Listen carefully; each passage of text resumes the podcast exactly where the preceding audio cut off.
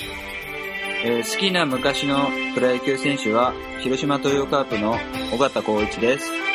ROT ワールドニュースの時間がやってまいりました。私、キャスターの田中でございます。えーこの番組はですね、世界中で起きている様々なニュースや、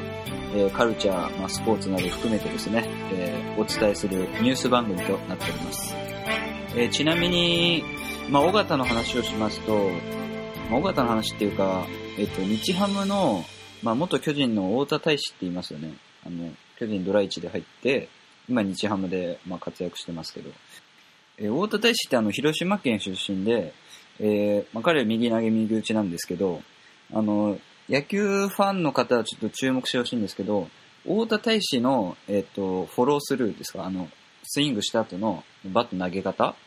と、尾形のバットの投げ、投げ方っていうか、まあ、フォロースルーですよね。それがめちゃめちゃ似てるんですよ。だから、広島出身だから僕は結構、しかも太田って僕とまあ、ためなんですけど、あのー僕とためってことは、まあ、尾形、まあ、怪我、怪我多かったんですけど、あのその、なんていうの？尾形活躍してた時期被ってるんで、子供の時にね、活躍してたんで、僕結構この説、太田結構尾形の真似してたんじゃないかっていうのは、ちょっと思いますね。はい。もしね、野球が開幕したら、ぜひ注目してほしいですね、そこは。え今日はですね、えっと、まあ、6月1日から、あの、東京ではね、えー映画館とかも、えー上、上映じゃないわ、開館するっていうことで、えー今日はね、その、映画館で見たいおすすめの新作映画2本紹介したいと思います。まあ、新作映画なんでまだ僕見てないんですけど、まあ、これ絶対、まあ、絶対面白い。まあ、僕、僕は絶対面白いなって思う2本です。ご紹介します。えまず1本目がですね、えストーリーオブマイライフ、私の若草物語っていう作品で、えー若草物語ってまあ、聞いたことは絶対あると思うんですけど、その若草物語を、まあ、現代で映画化したら、まあ、どうなるか、どうなるかっていうか、まあ、っていう作品ですね。はい。で、えー監督がですね、グレタ・ガーウィグっていう、まあ、これ女性監督で、えーっと、まだ36歳なんですね。若いですね。で、あの、もともと役者やってる方ですよね、多分。してる人で、えっと、まあ、いろんな映画にも出てるし、まあ、あの、監督は2作だけなんですけど、あの、脚本とかも書いてて、まあ、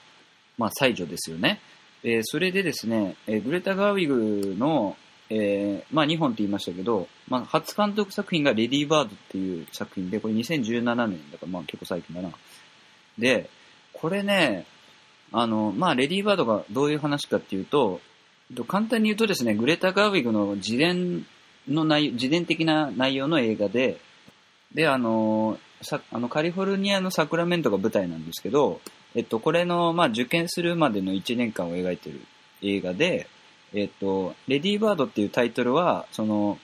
主人公が、えー、まあ、主人公はレディー・バード、レディー・バードなんですけど、その、自分のことをレディー・バードって呼んでるわけですよ。その、なんていうのかな、その自分のことを通り名で呼んでるとか、だからその、ちょっと中二病っぽい痛い女の子で、で、まあ、親友になんかぽっちゃり気味の女子がいるっていう、まあ、僕が好きなパターンですよね。の映画で、これがね、本当にめちゃめちゃ僕は好きで、面白くて、で、あの、時間もね、その、最初、グレタ・ガーウィグが、えー脚本書いた時に、まあ、これウィキペディアの情報ですけど、えっと、350ページ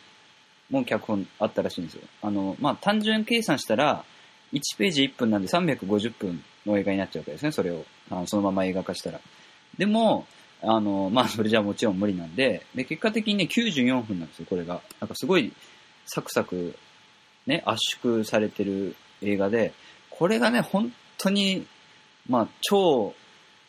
僕は面白い青春映画でしたね。でも、基本的にはね、なんかやっぱアメリカ映画っぽいなって思うんですけど、そこは。なんか、あの、お母さんと子供の関係が、まあ、一応テーマかな？っていう作品で、これがね、本当に見てほしいですね。だから、グレタ・ガーウィグのもう、そのレディー・バードに続く2作目ってなったの、それは絶対面白いだろうっていうことで、実際ね、海外の評価もめちゃめちゃ高いですし、しかもまたその若草物語って、まあ僕もまだ見てないんですけど、えっと、まあ結構まあ古典的な話というか、まあちょっと古臭いイメージもあるじゃないですか。それをなんか見事に、まあアレンジしてるみたいで、まあこれはもうね、もう見る前からこれは絶対面白いだろうっていう、ね、うん。あと主演がね、シアーシャロー、シアーシャローナンていう、まあ、かわ かわいい子っていうか、まあ、シアシャローナンていう女優さんなんですけど、まあすごい演演技派っていうか、まあすごい演技が認められてもう、アカ、20、まだ26なのにアカデミー賞何回もノミネートされてるし、で、レディーバードの時も主演があのシアシャローナンで、えー、ストーリーオブマイライフわたしの若草物語もシアシャローナンが、えー主演で。で、ちなみにあの、エマ・ワトソンも出てます。あの、ハーマイオニーですね。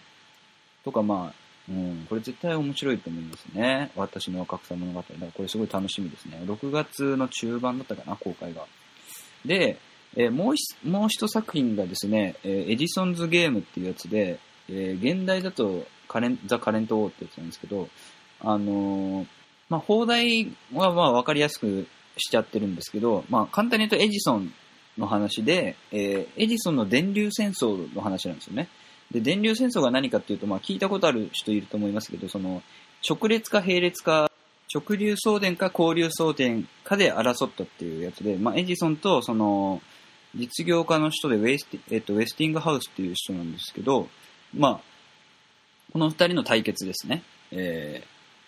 ー、で、あの、まあ、ウェスティングハウスは実業家なんで、まあ、も、もっと、あの、馴染みのある感じで言うと、ニコラ・テスラっているじゃないですか。そのエジソンとテスラの対決みたいな、簡単に言うと。で、まあ、まあ歴史が、歴史が証明してるというか、まあ、もう、皆さんご存知だと思いますけど、結局はその、交流送電の方が、まあ、結果的には勝ったと。で、えー、まあその様子についての、まあ映画化なんですけど、監督がね、なんといっても、えー、アルフォンソ・ゴメス・レホンっていう監督で、この人は、あの、僕と R と彼女のさよならの監督なんですよ。だからもうこれ、もうこれ、この一点のみにおいても本当に絶対見たいなと思ってて、もうずっと待ち焦がれてたんですけど、実はこの映画いろいろあったんですよ。で、いろいろあったっていうのが、えっと、この映画の元々のプロデューサーが、えっと、ハーベイ・ワインスタインっていう人で、まあ、ハリウッドの大物のプロデューサーだったんですけど、えっと、この人がですね、まあ、一言で言うと、その、セクハラ問題で、えー、まあ一番、うん、あの今セクハラ、ミート運動とかあるじゃないですか。あれで一一番の本当、敵敵っていうか、一番の害悪みたいな人なんですけど、まあそれで、えっと、公開がちょっと遅れちゃって、そのお蔵入りになりかけたんですけど、あの、ディレクターズカット版を、まあやり直して、えー、まあやっと公開、あの、アメリカでも公開されたと。で、日本でも、まあそれよりちょっと遅れて入ってきたんですけど、まあコロナとかもあってまたちょっと遅れてて、やっと、やっとそのアルフォンス・ゴメス・レフォンの新作が見れるということで、本当楽しみですね。まあね、このエジソン、まあエジソンの話っていう時点で多分面白いと思うし、実はエジソンって、その、これ、キネマ旬報の、あの、畑中先生っていう、まあ、学芸大のですね、えー教授の方がいる、その人が、まあ、書いてたんですけど、えっと、エジソンってその、この電流戦争も、その、直列か並列かで、まあ、負けたわけじゃないですか。で、エジソンってその、映画を発明した人っていうふうにも言われていて、まあその今の映画の原型になるようなそのキネトスコープっていうのを発明して、で、もう一方が、えーフランスのリュミエール兄弟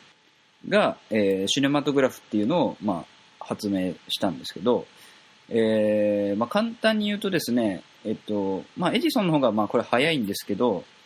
あの、エジソンの、えーキネマトグラフっていうのは、あ、キネマトグラフじゃない、キネトスコープっていうのは、えー簡単に言うと、今でいうビデオ、ビデオとか、まあ、テレビで見るような一人、一人用のやつなんですよ。なんか覗いて見るようなやつで、まあ一方でその、現代の映画館ってそのスクリーンで見るのが前提じゃないですか。えっと、それは、あの、リュミエール兄弟のシネマトグラフの方が、まあ原型なんで、まあ言うたらその、エジソンってどっちに、どっちでもその、なんていうの、歴史に残ってないというか、今の現代まで残ってない、言うたらどっちも敗者なわけですよね。でも、あの、多分世界で一番有名な発明家は誰かって言ったらエジソンじゃないですか。そのなんか複雑さって面白いじゃないですかみたいなことを、まあ書いてたんですけど、キネマ旬報で。で確かにそうじゃないですか。でも、まあそこがちょっとあんま描ききれて、その複雑さが描ききれてないなっていう、まあ表だったんですけど、まあでもね、あの、高橋良樹さんとか、まあ町山さんも言ってましたけど、まあ面白いっていうのを言ってましたんで、まあ、まあ、海外の評価もまあそ,、まあ、そこそこなんですけど、まあ、僕は別に、まあ、そこそこでもアルフォンソ・ゴメス・レフォンの新作ということで本当に楽しみにしてます。だから、うん、どっちもさ、若草物語も、まあ、エジソンズゲームも、まあ、どっちもなんていうのかな、まあ、内、内容に馴染みがあるというか、まあ、むか昔の話というか、あの、古典じゃないですか。なので、まあ、どちらも、その、あんまり映画好きじゃないっていう人でも楽しめる作品になってんじゃないかなと僕は思いますね。はい。ということで、えー、コロナ明けのね、まあ、多分コロナ明け6月1日はまだ、その、2月とか3月にやってた映画とか、あとは昔の名画とかがやってる状況だと思うんですけど、その新作が公開されるとなったらですね、ぜひこの、えー、ストーリーオブマイライフ私の格差物語とエジソンズゲームはちょっと注目してもらいたいですね。はい。ということでですね、えー、最後に、えー、お知らせですけども、えー、関係、僕には関係ないんですけど、まあ、関係ないというか、え来週のですね、6月3日水曜日の、えー、E テレで午後6時55分から沼にはまって聞いてみたっていう番組があるんですけど、それで6月3日水曜日は、えー、 BEYOOOOONDS の再放送があるので、あの、ぜひ見ていただきたいですね。はい。えー、この番組に対するご意見やご感想、またこういう話をしてほしいとかですね、えー、ゲストで出たいという方がいましたら、えー、rotworldnews.gmail.com rot ワールドニュース .gmail.com まで、えー、ご連絡をお待ちしております。あの、SNS とかホームページでも大丈夫です。ということで、さよなら。